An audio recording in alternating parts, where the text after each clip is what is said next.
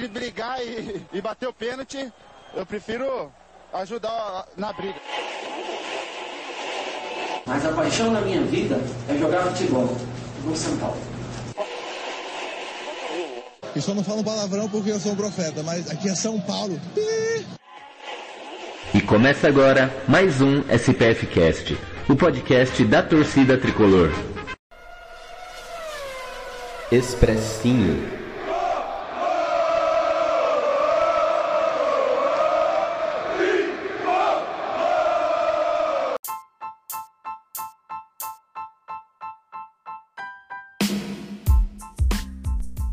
Fala torcida tricolor, espero que todos estejam muito bem. Eu sou Gustavo Carato e esse é o Expressinho e hoje eu vou trazer para vocês a análise e opinião do jogo entre São Paulo e Vasco. Vasco e São Paulo, jogo em São Januário, jogo de volta das oitavas de final da Copa do Brasil. Jogo que foi tranquilo para o São Paulo, vitória de 2 a 1 um jogo com muitas questões a serem ditas, técnicas, extra-campo, enfim. E eu vou trazer então essa análise para vocês, o jogo de ida no Morumbi, o São Paulo fez uma bela a partida, né?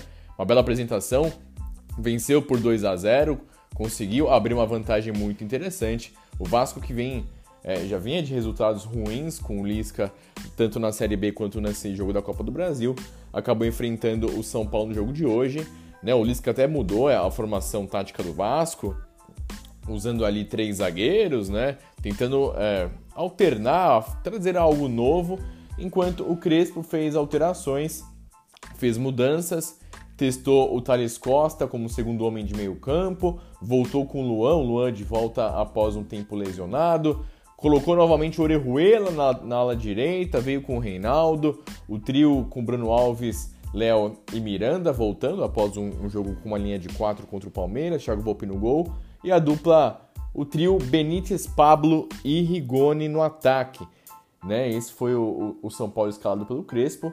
Um jogo em que a, a gente sabe das, das, deficiências técnicas do Vasco. E por mais que o São Paulo estivesse jogando na manhinha, na maciota, com tranquilidade, com calma, é, poderia ter aberto o placar logo cedo numa cobrança de escanteio, um desvio de cabeça do Léo, uma bela defesa do Vanderlei. E o Bruno Alves deu de, de barrigota ali a bola bateu na trave, né? Um jogo que estava tranquilo, mas o Vasco tem um jogador que chama Germancano e esse cara é muito perigoso, cairia inclusive como uma luva no São Paulo. Logo na sequência, o Vasco começou a se assanhar um pouquinho mais, a defesa do São Paulo batendo um pouco de cabeça. O Vasco até chegou a abrir o placar num gol que a bola pegou na mão do jogador do Vasco e o Daronco, que a gente tem que elogiar, a arbitragem do Daronco, um dos principais árbitros da América do Sul, não só do Brasil. Ele marcou o toque de mão na hora, né? E foi realmente toque de mão, teve um desvio do jogador do Vasco. Só que o VAR mandou o Daronco rever o lance, cara. O VAR mandou o Daronco rever um lance, é, assim, é, é bizarro. É, a gente fica muito, muito chateado com o que fazem com o VAR, com o VAR, com a banalização do, do VAR aqui no, no, no, futebol brasileiro. No final de semana a gente já sofreu tanto com essa ferramenta em lances que não deveriam ter sido chamados. E, e hoje, novamente, o São Paulo poderia ter sofrido se fosse um, um árbitro é, menos bom, digamos assim, com menos culhão. E o Daronco foi ver no VAR, ele marcou a irregularidade foi mostrado para ele que a bola realmente tocou na mão e ele manteve a decisão de campo. Não fez muito sentido é, chamar o Daronco, só deixou nossos torcedores tricolores muito incomodados irritados. Né? Eu já tava pistola já, mas enfim, a marcação da falta. E, e, e logo na sequência o São Paulo voltou a, a, agredir mais o Vasco, utilizando muitos contra-ataques, o lançamento longo com o Rigoni na velocidade do Rigoni, na qualidade técnica do Benítez, explorando os alas, o Reinaldo e o Orejuela aparecendo bem. E o Vasco logo em seguida teve um jogador expulso. Né? O Léo Jabá acabou colocando o pé muito alto, acertou o Reinaldo, foi sem querer ele pedir desculpas, mas foi um lance para cartão vermelho. O Daronco na hora deu amarelo, mas o VAR chamou ele e ele deu o cartão vermelho. E aí as coisas ficaram bem mais tranquilas para o São Paulo na partida, com o jogador a mais, com um 2 a 0 no placar agregado. É, eu vi nas redes sociais alguns torcedores vascaínos reclamando de um possível pênalti do Miranda no próprio Léo Jabá. antes de tudo isso que eu falei, no lance que o Miranda com a bola dominada na grande área, ele acaba fazendo o movimento natural do braço e acaba acertando o Léo Jabá. Vi muita gente reclamando, mas é um lance que acho que, se você torcedor for pensar, quando que marcar um pênalti como esse, né? E a arbitragem foi muito boa. A gente tem que elogiar quando necessário e a arbitragem do Daronco foi muito boa. E após a expulsão, o São Paulo teve mais a posse, agrediu um pouco mais. Já vinha criando algumas possibilidades, a defesa do Vasco é, é, é muito fraca. E num belo lance pelo lado direito, o Orejuela que fez novamente uma boa partida, achou um cruzamento, putz, com a, cruzou com a, deu um passe na verdade, né? E o Rigoni, Emiliano Rigoni, que homem, que jogador de futebol. O cara é bonito, estiloso e joga muita bola, faz gol pra caramba. 15 partida do Rigoni com a camisa do São Paulo. E a 11 participação em gols, com 7 gols e 4 assistências. Que jogador é o Rigoni? É até interessante salientar, né? A gente reclama muito do Pablo, eu principalmente. Acho que o Pablo é um jogador com uma qualidade que não deveria estar atuando no São Paulo. Mas o, o encaixe do Pablo com o Rigoni é interessante porque o Pablo faz um jogo sujo.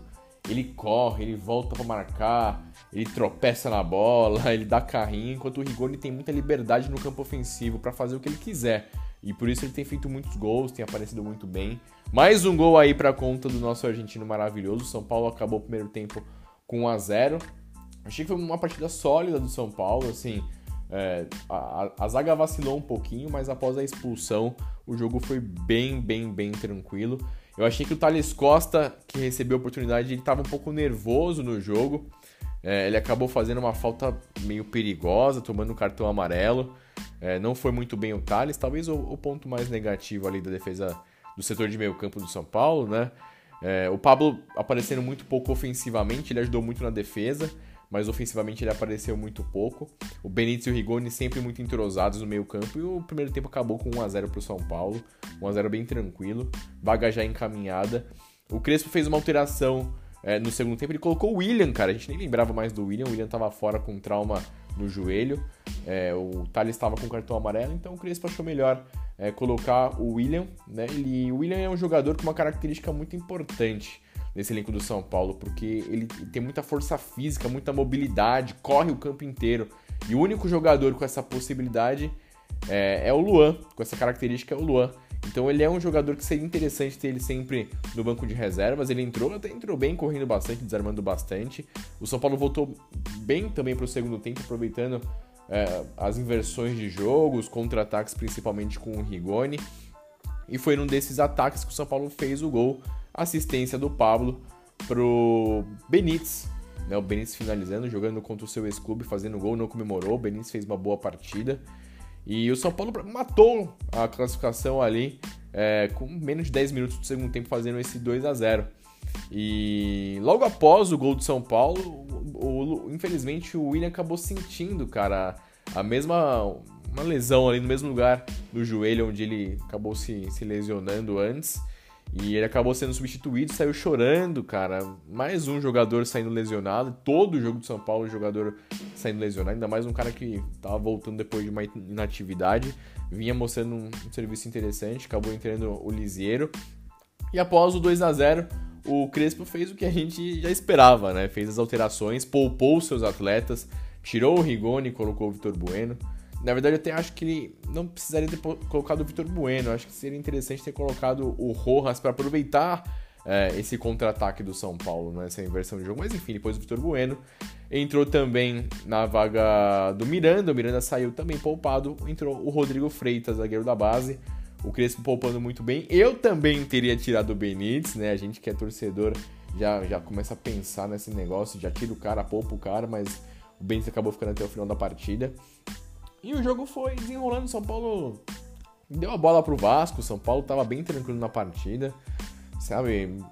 Acho que fez certo, inclusive. Não precisava se desgastar, não precisava correr muito, não. Acho que fez certo, trocando muito, trocando muito passe. E a fase do torcedor vascaíno é tenebrosa, né? Porque, para quem acompanhou na transmissão da Globo, é, acabou sendo cortado o, um determinado momento no segundo tempo o lance pra, pra gente ver as Olimpíadas, né? E quando volta o torcedor vascaíno nem conseguiu ver o gol, o gol do Vasco, o gol contra do Lisieiro, numa boa jogada vascaína. E o 2 a 1 pre, pre, prevaleceu, né? prevaleceu. Depois o Crespo tirou o Luan, colocou o Nestor. O São Paulo poderia ter feito outros gols.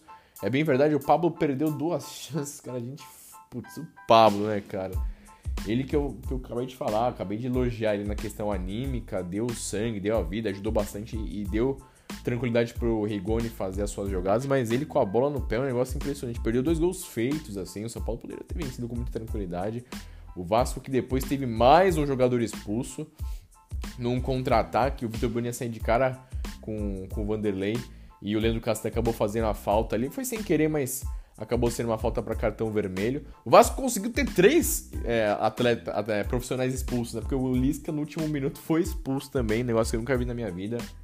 Que fase do Vasco. O São Paulo não tem nada a ver com isso, conquistou uma importante vitória. É, classificação, é o melhor ataque da Copa do Brasil. Tá muito bem nas competições de mata-mata. Semana que vem, na terça-feira, já tem Palmeiras na, na Libertadores, final de semana contra o Atlético Paranaense, jogo sem transmissão na TV. Então, muito feliz pelo resultado, pelo Crespo movimentar o elenco. Gostei da partida do Orejuela, gente. Até falando um pouco do Orejuela, é um jogador que é, tecnicamente ele é bom, né? A gente conseguiu identificar isso nas primeiras partidas dele com a camisa do São Paulo, mas ele animicamente não, não funciona, né? Ele é, muito, vai muito mal na marcação, ele é um cara meio avoado, um cara que não é muito atento.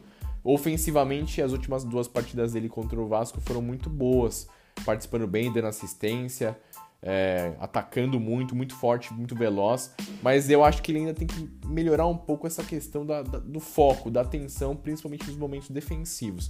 É um cara que o São Paulo investiu muito e que pode agregar bastante. O Crespo agora vem dando chances para ele quando necessário. Uh, e é isso. Esse foi o resultado de quarta-feira, 2 a 1 4 a 1 no agregado. O Vasco que tem sido ultimamente um adversário chato do São Paulo enfrentar. É, jogadores sendo poupados, a maior parte dos titulares voltando.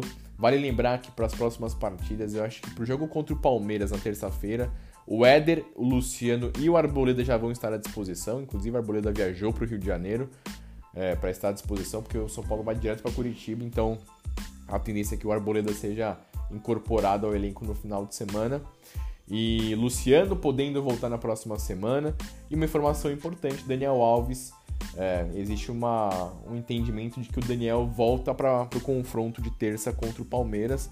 Ele disputa a final da, das Olimpíadas é, no sábado de manhãzinha. E acho que domingo ele já. No sábado mesmo, de noite, já deve embarcar para São Paulo. E, e, deve ser um cara que vai reforçar. Acho que Arboleda e Daniel Alves vão reforçar o, o tricolaço pro jogo de terça. O São Paulo que tem que vencer o Atlético Paranaense no sábado, os últimos dois jogos lá pelo Campeonato Brasileiro, o São Paulo venceu. Tem que vencer. É importante ver o Rigoni, o Benítez e o Miranda bem fisicamente, o Luan voltando. E é isso, pessoal. Estamos muito bem, obrigado. A fase é boa, mas agora precisa voltar a vencer no Brasileirão. A situação nas Copas está muito interessante. Tem sorteio da Copa do Brasil no, na reta final da semana. E a gente vai em busca de mais um título na temporada, né, pessoal? Agradeço a todos pela presença, pela audiência. É sempre muito bacana estar aqui com vocês. Muito obrigado e tchau, tchau.